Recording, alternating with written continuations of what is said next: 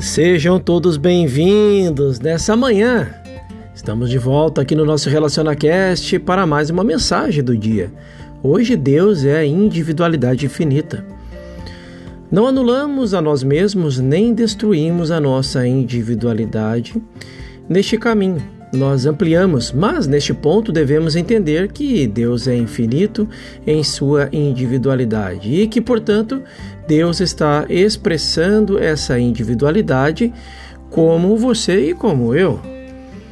Esta ou essa individualidade ainda é Deus, mas é Deus se manifestando como você ou como eu. Sendo isto verdade, você pode dizer eu venci o mundo, ou eu e o Pai somos um, ou até mesmo eu vivo, mas já não sou eu que vive em mim, mas é o Cristo que vive em mim ou até mesmo eu sou o caminho.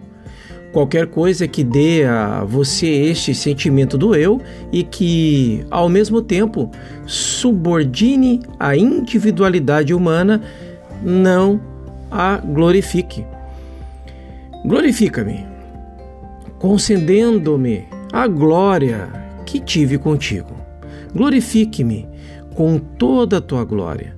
Deixe que tudo o que eu sou ou faço seja Deus em manifestação, não a glorificação do meu conhecimento, de minha percepção ou realização pessoais. Ser glorificado pela glória de Deus não deixa espaço para glorificarmos o aspecto humano e chamamos esse aspecto de Deus, ou mesmo para chamá-lo de espiritual. O aspecto humano não deve ser espiritualizado. O aspecto humano deve ser vencido. Nunca será necessário vencer algo que tenha uma natureza espiritual. Mas você deve vencer o mundo, deve vencer a individualidade pessoal, deve entender o Mestre quando ele diz: Eu nada posso fazer por mim mesmo.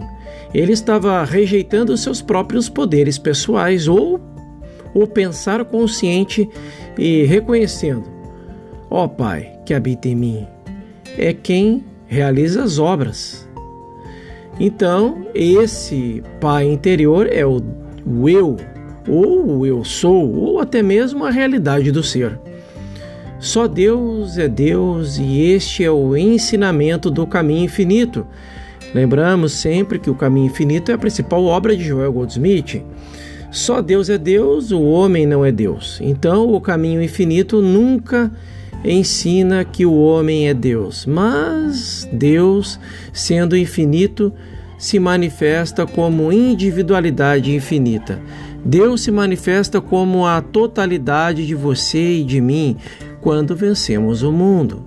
Quando vencemos a tentação de nos é, interessarmos pelo eu menor, quando não estamos mais nos preocupando com a essa individualidade pequena, então podemos dizer: eu sou Deus porque isso realmente é verdade. Até agora, nossa atenção no mundo esteve focalizada nas pessoas e nas coisas. Não fazia diferença a forma pela qual as coisas apareciam. A ênfase sempre esteve na saúde, na riqueza, na harmonia, no lar ou no companheirismo. A transformação que se faz necessária agora é uma reviravolta completa, para onde o pensamento esteja focalizado em nossa consciência e a habilidade de deixar essa consciência fluir de qualquer forma é necessária para o nosso desenvolvimento. Não nos preocupemos com coisa nenhuma, com pessoa alguma ou com qualquer demonstração. Nada que aparece no mundo dos efeitos é de nosso interesse. Isto não significa que estamos eliminando as pessoas ou as coisas da nossa experiência. Pelo contrário, como o interesse pelas pessoas e coisas deste mundo diminui, geralmente nós as temos com mais abundância, só que agora as utilizamos no sentido correto. Por exemplo, se um anel chega até mim e eu o uso e gosto dele, mas não há nenhum sentido de posse, nenhum sentido de desejo. Ele apenas vem para mim e eu uso e gosto dele. Pouco importa. desapego, o soltar, soltar o mundo, soltar as coisas, soltar o materialismo. E logo tudo mais você será acrescentado para uso e tem, não teria importância nenhuma se eu tivesse o anel ou se eu não estivesse o anel. Esse é o paradoxo. Agora, a mesma coisa pode ser verdade quanto a roupas, amigos ou parentes. Pode ser verdade quanto ao casamento, ao que quer que a consciência traga para mim, eu uso e gosto. Mas não há nenhum sentido de posse, nenhum sentido de necessidade, de pedido ou de desejo. Há só a percepção de que Deus, como minha experiência, minha consciência, está aparecendo para mim todo o tempo, em toda forma necessária para a minha experiência, observando como ela se manifesta dia a dia. Deste modo, todo o poder está colocado mais na consciência do que nas coisas. Tomamos o primeiro mandamento e percebemos que todo o poder está em Deus, a consciência do meu ser.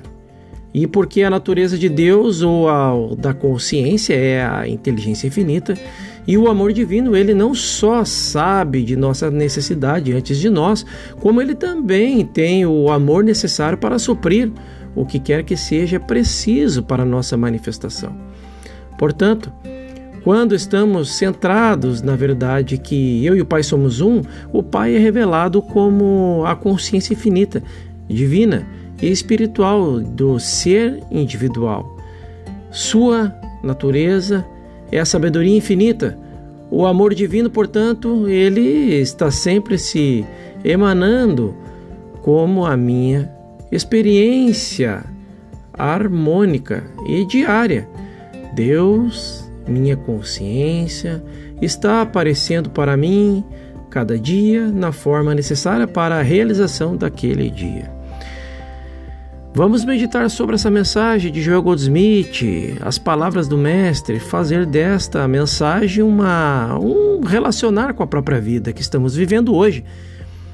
E no nosso próximo episódio vamos falar sobre Deus e a plenitude. E eu te espero lá, faça uma excepcional manhã.